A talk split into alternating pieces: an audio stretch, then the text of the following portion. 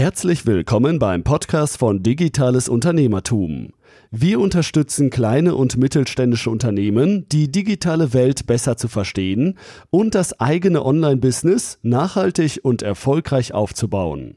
Begrüßt mit mir euren heutigen Gastgeber, Thomas Ottersbach. Auf geht's! Ich darf euch recht herzlich zu einer weiteren Podcast-Episode willkommen heißen.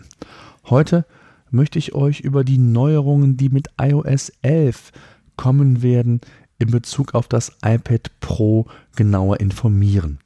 Um eins vorab zu sagen, die Änderungen sind genial. Ich habe mir die öffentliche Beta von iOS 11 in den letzten Tagen heruntergeladen, habe sehr viel getestet und möchte euch meine Erfahrungen zum Besten geben, insbesondere natürlich in Bezug auf das iPad Pro, auf das papierlose Büro beziehungsweise auch das Thema mobiles Büro. Ähm, beide, über beide Themen habe ich ja zuletzt äh, ausführliche Podcast-Episoden zu gemacht.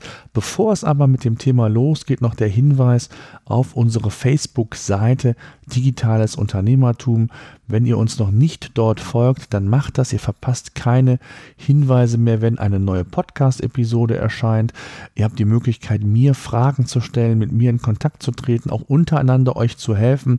Also ich würde mich freuen, wenn wir hier eine aktive Community aufbauen könnten. Das Ganze möchte ich jetzt in den kommenden Wochen doch sehr stark forcieren und euch auch viel mehr mit einbeziehen. Das heißt, ihr könnt mir schildern, vor welchen Problemen ihr im Umgang mit, dem, mit der Digitalisierung, mit der digitalen Welt steht und ich werde euch versuchen zu helfen, beziehungsweise werde mir punktuell auch Experten hinzuziehen, wenn ich die Frage nicht im Detail beantworten kann.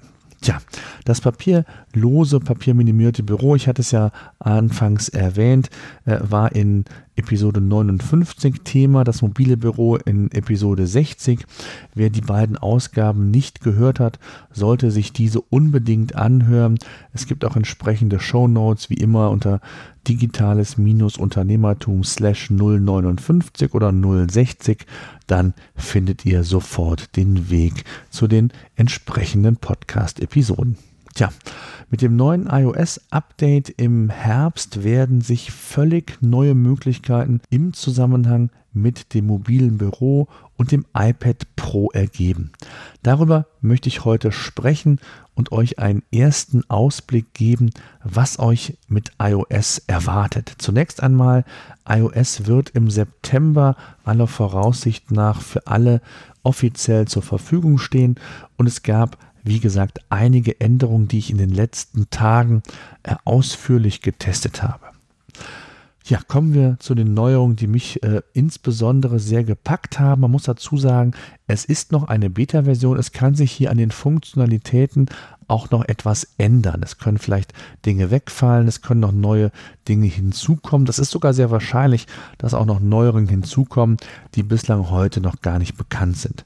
Aber fangen wir mal an. Ein Screen Recording könnt ihr künftig mit iOS und dem iPad Pro umsetzen. Ihr könnt das Kontrollzentrum entsprechend konfigurieren. In den Einstellungen könnt ihr angeben, ob mit Ton oder ohne Ton. Das Ganze kann dann weiter verarbeitet werden. Wirklich eine coole Sache. Genauso super finde ich, dass man das Dock, wie man es vom MacBook Air oder von den ganzen MacBooks, von den stationären Macs her kennt, dass das quasi in das iPad Pro Ergänzung findet. Auf der rechten Seite gibt es die zuletzt aufgerufenen Programme. Und dann gibt es entsprechend noch weitere Möglichkeiten, Programme im Dock zu hinterlegen. Tja, dann kommen wir eigentlich zu diesen größten Veränderungen. Und zwar geht es um den Apple Pencil. Ihr wisst, ich bin ein großer Freund mittlerweile von dem Apple Pencil. Wer die vorherigen Podcast-Episoden gehört hat, ähm, ich habe ähm, quasi es komplett umgestellt von meinen Notizen, von äh, Terminen vor Ort, nehme ich keinen Laptop mehr mit, sondern auch keinen Schreibblock. Ich mache alles mittlerweile digital. Ich schreibe auf GoodNotes meine Notizen selbst im Unternehmen, wenn ich in Besprechungen bin oder auch mit Kunden telefoniere, ist das iPad Pro mein Notizblock. Und Apple hat angekündigt, mit iOS 11 den Apple Pencil quasi ja in die iOS-Umgebung komplett zu integrieren. Was heißt das genau? Und zwar, das Geniale wird sein, man kann künftig mit dem Apple, egal in welchem Programm man sich befindet, direkt Zugriff nehmen. Das heißt, ich kann in Mail meine Notizen machen, ich kann in Notes, in Evernote, ich kann überall meine Notizen direkt machen, ich kann das weiterverarbeiten. Also beispielsweise, wenn ich eine E-Mail bekomme, möchte handschriftlich irgendeinen Kommentar hinzufügen, dann funktioniert das wunderbar in Zukunft.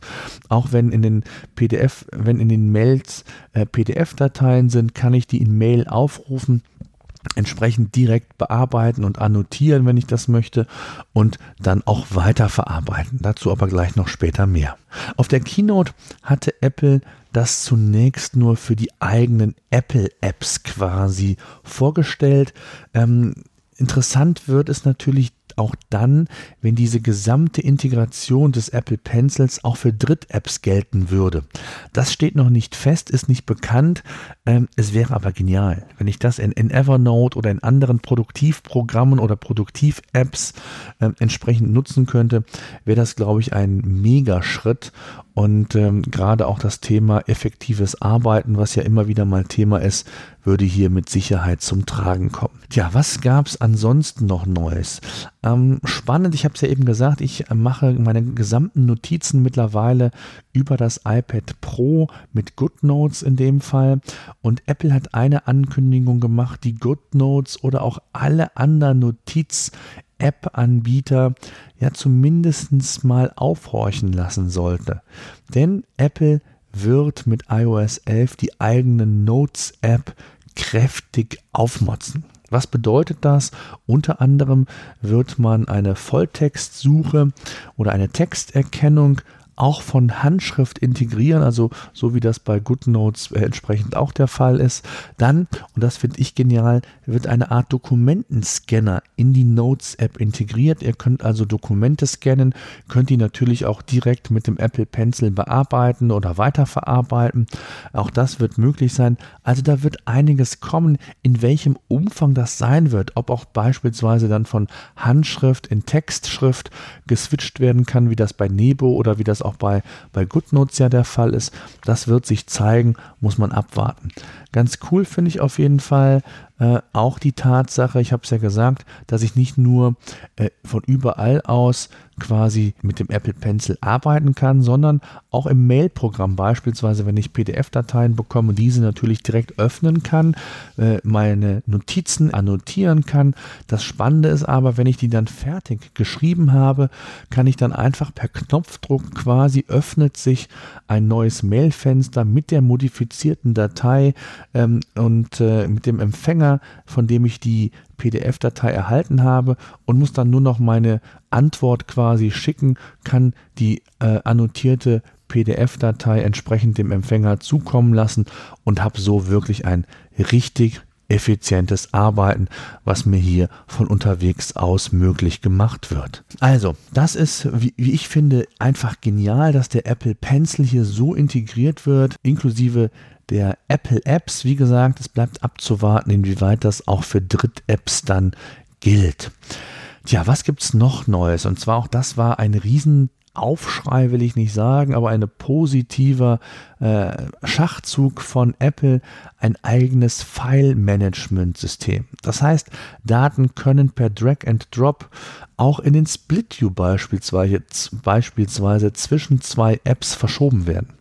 Also so wie man es eigentlich vom, vom Laptop her kennt, seid ihr jetzt auch oder zukünftig mit iOS 11 flexibel und könnt entsprechend ja nicht nur auf Daten zugreifen, sondern eben auch äh, es wirklich sehr produktiv innerhalb des iPad Pros damit arbeiten. Und das Spannende ist natürlich, dass man nicht nur auf das Filesystem jederzeit auf Dateien zurückgreifen kann, sondern das Filesystem wird auch in die Suche integriert, sodass ihr also auch in Dateien suchen könnt. Und das ist natürlich äh, eine geniale Geschichte, wenn man auch Inhalte von den Dateien durchsuchen lassen kann. In welcher Ausprägung das sein wird, das wird man noch sehen. Da ist Apple äh, mit Sicherheit noch am Feinjustieren. coole, coole Sache. Ja, und wenn ihr viel unterwegs seid, äh, und äh, ich bin vor allen Dingen so einer, das stationäre Navigationssystem von meinem Auto, ähm, oder ich kenne viele, die das ebenfalls gar nicht mehr nutzen, weil das ähm, die Karten-App oder auch Google Maps mittlerweile so fortschrittlich sind, aktuelle Daten immer haben, aktuelles Kartenmaterial, sodass man hier wirklich einen sehr, sehr guten Ersatz zum stationären Navigationssystem hat. Ich nutze es äh, verstärkt und auch viel, viel lieber als das stationäre System. Und Apple hat hier auch, wie ich finde, zumindest zwei Änderungen vorgenommen, die ich in dem Zusammenhang sehr, sehr gut finde. Das ist zum einen der Spurassistent, der integriert wird. Das heißt also da, wie man das von klassischen modernen mobilen Navigationsgeräten auch kennt, gibt es dann einen entsprechenden Warnhinweis, wenn man entsprechend die Straßenseiten überschreitet. Dann gibt es eine Indoor-Navigation. Damit könnt ihr euch beispielsweise bei Flughäfen, großen Einkaufszentren zurechtfinden, also durchnavigieren. Auch das wird sicherlich noch ja, ausgebaut. Ich meine, dass ähm, der Flughafen Tegel in Berlin zum Start dabei sein wird. Ähm, welche anderen Locations in dem Fall hier bei uns in Deutschland am Start sein werden, weiß ich nicht, wird sich zeigen, wird aber auch, denke ich mal, relativ schnell erweitert werden, denn das ist wirklich auch nochmal eine ganz, ganz sinnvolle Geschichte, hier entsprechende Funktionalitäten, was die Karten-App angeht, aber auch was die Navigation angeht, dort zu erweitern. Und auch da wird das iPad oder auch das iPhone dann mit iOS 11 natürlich ein wirklich sehr komplexes, sehr eigenständiges System und äh, dieses All-in-One oder dieser All-in-One-Gedanke, äh, nicht ein mobiles Navigationsgerät zu haben, einen Laptop zu haben, ein iPad, ein iPhone zu haben, der wird immer realistischer.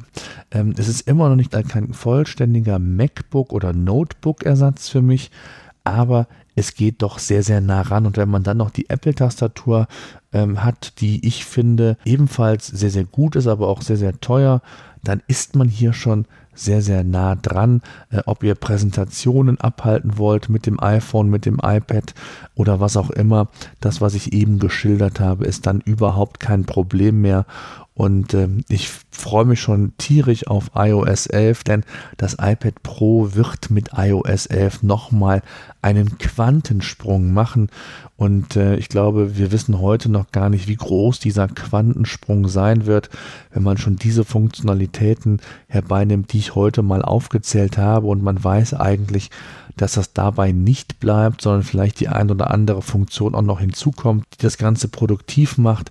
Ich bin auf jeden Fall sehr gespannt. So, das soll es gewesen sein mit der heutigen Podcast-Episode. Ich hoffe, euch hat auch diese wieder gefallen. Wenn ja, würde ich mich über eine positive Bewertung bei iTunes freuen. Äh, nutzt die Facebook-Seite Digitales Unternehmertum, tretet bei, stellt Fragen, helft euch untereinander, informiert euch, wenn neue Podcast-Episoden erscheinen, beziehungsweise relevante Fachthemen, Fachartikel zum Thema digitales Unternehmertum. Das soll es gewesen sein. Ich danke fürs Zuhören. Bis dahin.